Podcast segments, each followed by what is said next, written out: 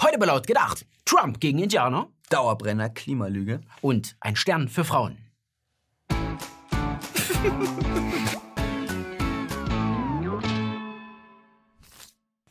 Die Vereinigten Staaten wurden am Wochenende mal wieder von einem Skandal erschüttert. Auslöser war dieses Instagram-Video. Drauf zu sehen ist ein alter Mann. Er ist offenbar ein Ureinwohner. Ihr kennt die vielleicht noch als Indianer. Aber wie dem auch sei, er ist umringt von einer Gruppe weißer Teenager, die allesamt Make America Great Again Cappies tragen. Und sie lachen den Mann aus. Aber einer der jungen Männer sticht besonders hervor. Der steht nämlich direkt vor dem Mann und schaut ihn an. Schlimmer noch, er grinst sogar. Unglaublich, aber wahr. Der Clip dominiert seit Tagen die Nachrichten. Und sogar die deutschen Medien hat der Fall erreicht. Wie kann man indigene Völker nur so derartig verhöhnen? Und sogar bedrohen?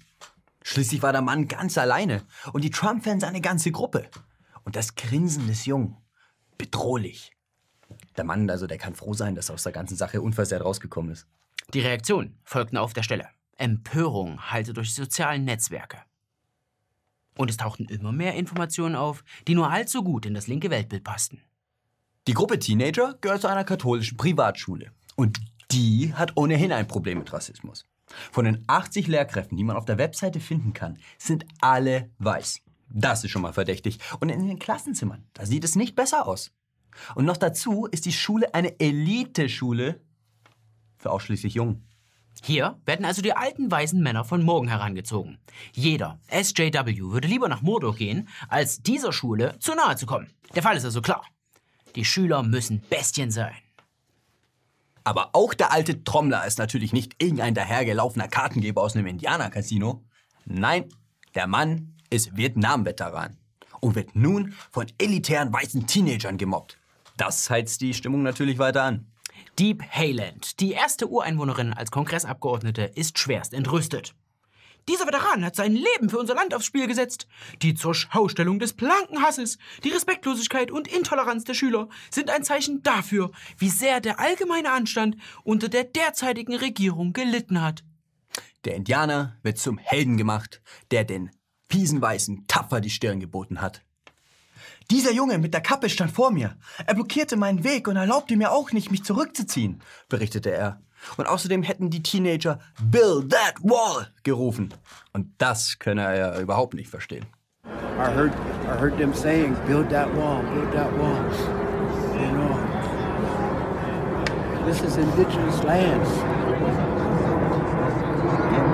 You know, we're not supposed to have walls here. We never did. For millennium, before, before anybody else came here, we never had walls. Schwer zu sagen, warum von seinem Volk kaum noch was übrig ist. Eine herzzerreißende Geschichte. Auf der einen Seite haben wir den guten, alten, edlen Ureinwohner und Veteran. Auf der anderen Seite die durch und durch bösen, weißen Trump-Fans. Die Rollen sind klar verteilt. Das Ganze wirkt beinahe zu glatt. Fast schon relotiös. Natürlich ist die Geschichte in Wahrheit deutlich anders gelaufen. Unser Häuptling, kurze Kauleiste hier, ist nämlich in Wirklichkeit gar kein Veteran und spricht mit gespaltener Zunge. Wie die Washington Post leider korrigieren muss, hat er zwar gedient, das auch bei der Marine, war aber nie in Vietnam eingesetzt. Und auch die Build That Wall-Rufe hat bisher nur er gehört. Und dass sich der Junge ihm in den Weg gestellt hätte, entpuppte sich dann auch am Ende als Fake News. Tatsächlich ging von den weißen Schülern keine Aggression aus. Ganz im Gegenteil. Auf einem anderen Video ist zu sehen, wie die von ein paar verwirrten Schwarzen beleidigt werden. This is a bunch of future school shooters. A bunch of babies made out of insects. Right, trailer park babies. Daraufhin machen sich die Jungs darüber lustig und stimmen eigene Gesänge an. Dann taucht auf einmal der Ureinwohner auf und geht offensiv auf die Gruppe zu. Es kann also keinesfalls von Gewalt oder Bedrohung die Rede sein. Die Medien müssen zurückrudern. Die irreführenden Überschriften bleiben zwar an vielen Stellen stehen, aber man findet jetzt in den Berichten immer mal wieder kurze Hinweise auf den korrekten Tathergang. Für die Presse ist der Fall damit abgehakt. Dem Schüler hilft es allerdings relativ wenig. Der wurde nämlich gedoxt und seine Familie erhält seitdem Morddrohungen. Und das alles nur, weil er mit einem charmanten Grinsen auf eine Provokation geantwortet hat. Wenn es um das Wetter geht, kann jeder mitreden. Deshalb bietet sich dieses Thema an, um in ein Gespräch einzusteigen. Egal, wie belanglos oder offensichtlich das Gesagte ist, bei diesem Thema kann man einfach nicht viel falsch machen. Außer man ist die Deutsche Bahn. Da redet man lieber nicht über das Wetter. Denn bekanntlich hat die Deutsche Bahn neben dem Fahrgast nur vier Feinde. Sommer, Winter, Herbst und Frühling.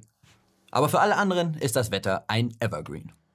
Das Wetter ist aber nicht nur beim einfachen Volk beliebt. Auch Politik und Medien reden sehr gerne über dieses Thema. Aber was soll man sagen, wenn bereits alles gesagt wurde?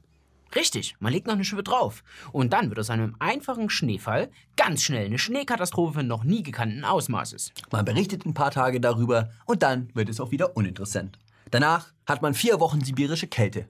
Und alleinige Schuld ist natürlich der menschengemachte Klimawandel. Als Journalist ist das Wetter auf jeden Fall ein heikles Thema.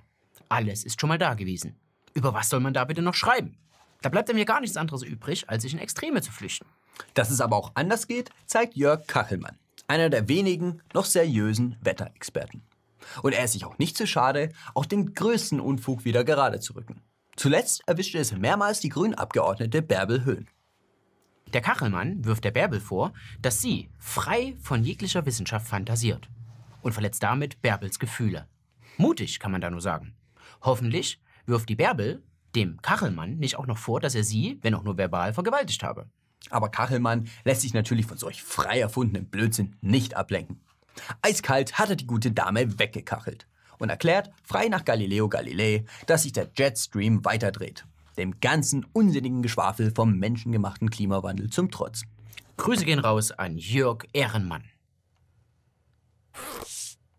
In jeder Disziplin, sei es im Sport oder im Beruf, gibt es eine Auszeichnung, die die Krone der Zunft prämiert und nach der sich jeder Teilnehmer sehnt.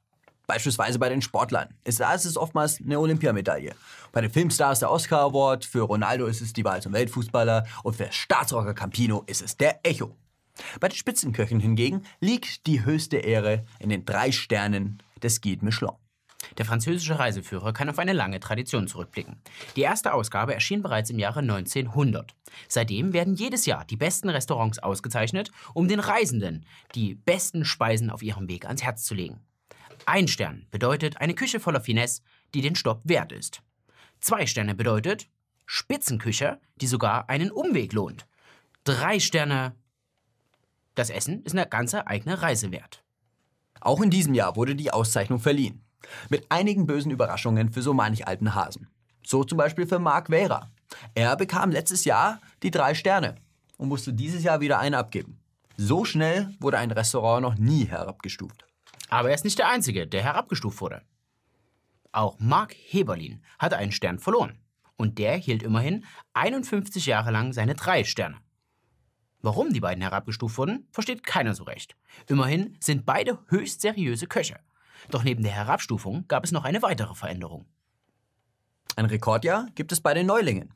Insgesamt 75 Restaurants bekamen einen Stern. Darunter viele Frauen. Und das könnte erst der Anfang gewesen sein.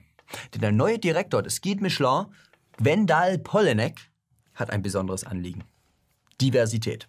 In Zukunft sollen mehr Frauen mit den begehrten Sternen ausgezeichnet werden. Bisher kann man die nämlich an einer Hand abzählen. Und dafür hagelt es natürlich mächtig Kritik. Im letzten Jahr zum Beispiel haben nur zwei Frauen neu einen Stern bekommen. In diesem Jahr waren es immerhin schon zehn. Und für die Preisverleihung in Deutschland und der Schweiz werden neue Überraschungen erwartet. Ob sich dadurch mehr Frauen motiviert fühlen, sich in der Küche zu engagieren? Naja, Freunde, die Hoffnung stirbt bekanntlich zuletzt. Und dann hätte auch der Feminismus endlich seine Berechtigung. Er bringt die Frauen zurück an den Herd. So, Freunde, das war's mit der Sendung. Schreibt uns in die Kommentare, wie viele Sterne ihr eurer Frau geben würdet. Ja, und ansonsten liken, teilen, kommentieren wie jede Woche. Und für die, die es noch nicht mitbekommen haben, diese Sendung hier gibt's natürlich auch als Podcast, wenn ihr unsere Fressen nicht mehr sehen könnt. Spotify, Apple Music, da sind wir überall vorhanden. Geht bitte dahin und lasst uns dort eine Bewertung da. Ist wirklich wichtig. Wir brauchen euch als Trollarmee. Geht dahin, Bewertung da lassen, am besten 5 Sterne und erzählt euren Omas davon. Das Ganze hat natürlich einen Grund. Wir kommen damit in die Trends und noch mehr Leute können unsere Sendung hören. Und äh, das wäre eine gute Sache für die gesamte Community. Wir brauchen euch für unseren Betrug. Bis nächste Woche. Haut rein.